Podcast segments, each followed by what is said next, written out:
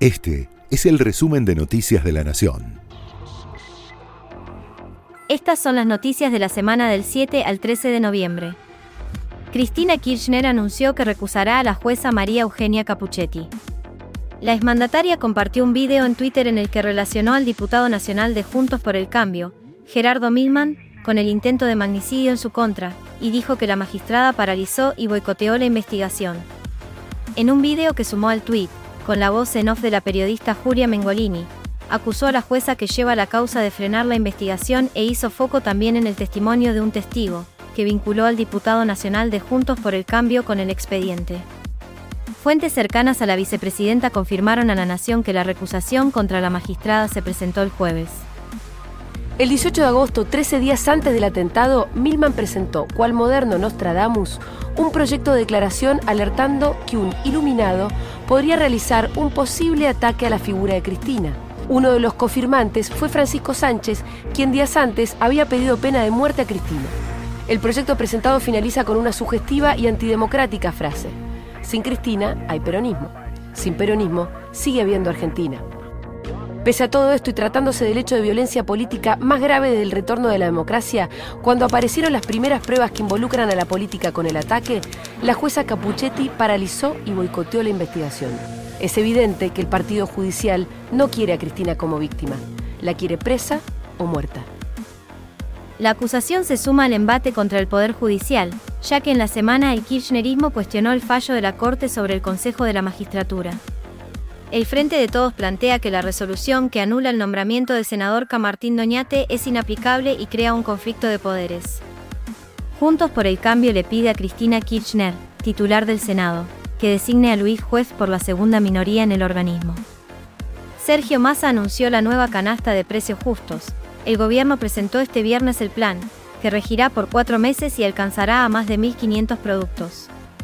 El programa contempla una aplicación para denunciar a los comercios que no respeten el acuerdo de precios y prevé que los intendentes de los distritos donde esto se aplique se lleven una comisión del 25% de las multas que se apliquen a los supermercados. El ministro de Economía aseguró que la situación económica es crítica, pero que a pesar de eso cumplirá las metas fijadas con el FMI y que busca llegar a diciembre de 2023 con una inflación por debajo del 3% mensual.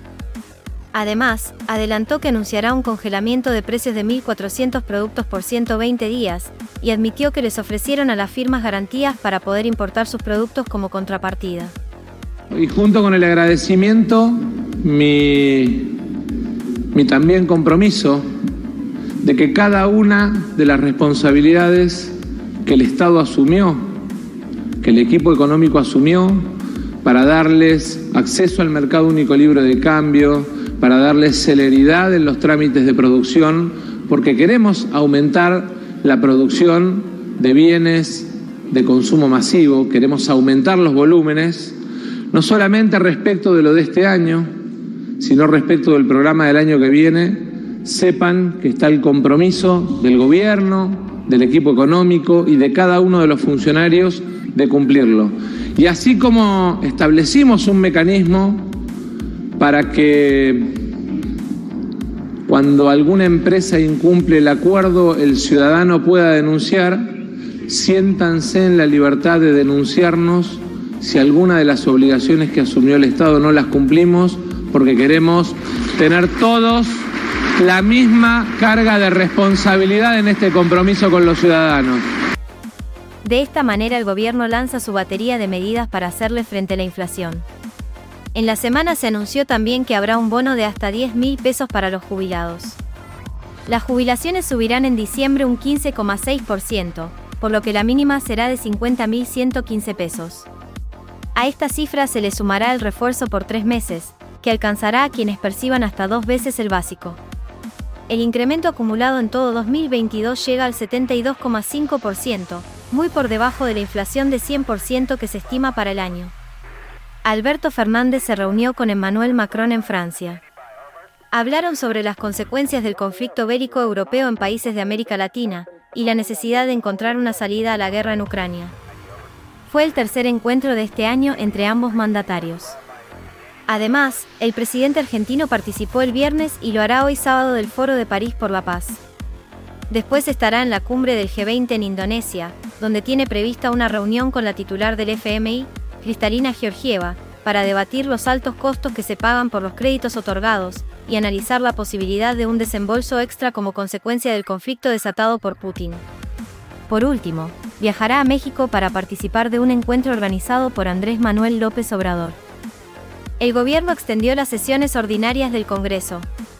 Antes de partir a Francia, Alberto Fernández firmó un decreto que extiende las sesiones hasta el 30 de diciembre. De esta manera, el Congreso podría tratar el proyecto de eliminación de las que reclama el kirchnerismo. Por su parte, la legislatura porteña aprobó el presupuesto 2023. Las áreas que más fondos recibirán son educación, salud y seguridad. La novedad para los vecinos es que se estableció que el aumento de patentes no podrá superar la inflación acumulada, aunque la evaluación de los vehículos sea mayor. La sequía afecta a más de 7 millones de hectáreas productivas en el país. Buenos Aires, Santa Fe y Entre Ríos son las zonas más sufridas. La falta de precipitaciones y las heladas tardías provocarán pérdidas millonarias y un efecto negativo en la economía nacional.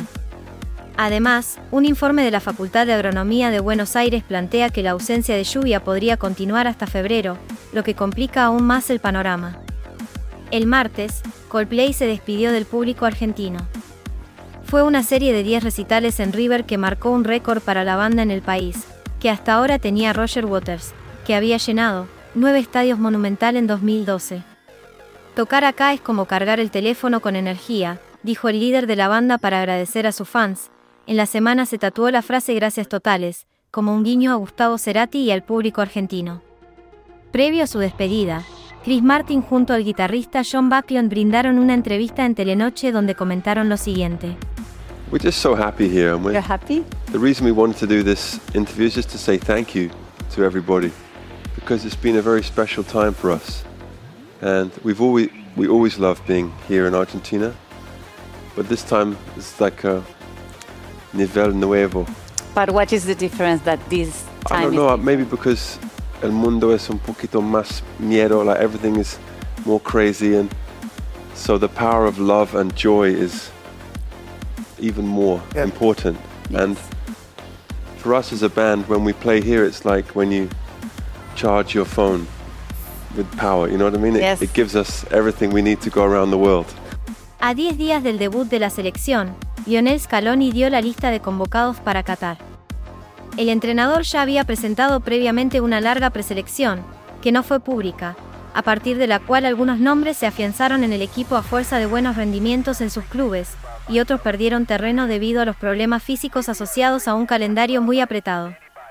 Los elegidos se sumarán a la convocatoria apenas seis días antes del arranque del torneo, ya que muchos jugarán este fin de semana, entre ellos Lionel Messi. Uno de los habituales convocados que quedó fuera de la nómina es Ángel Correa.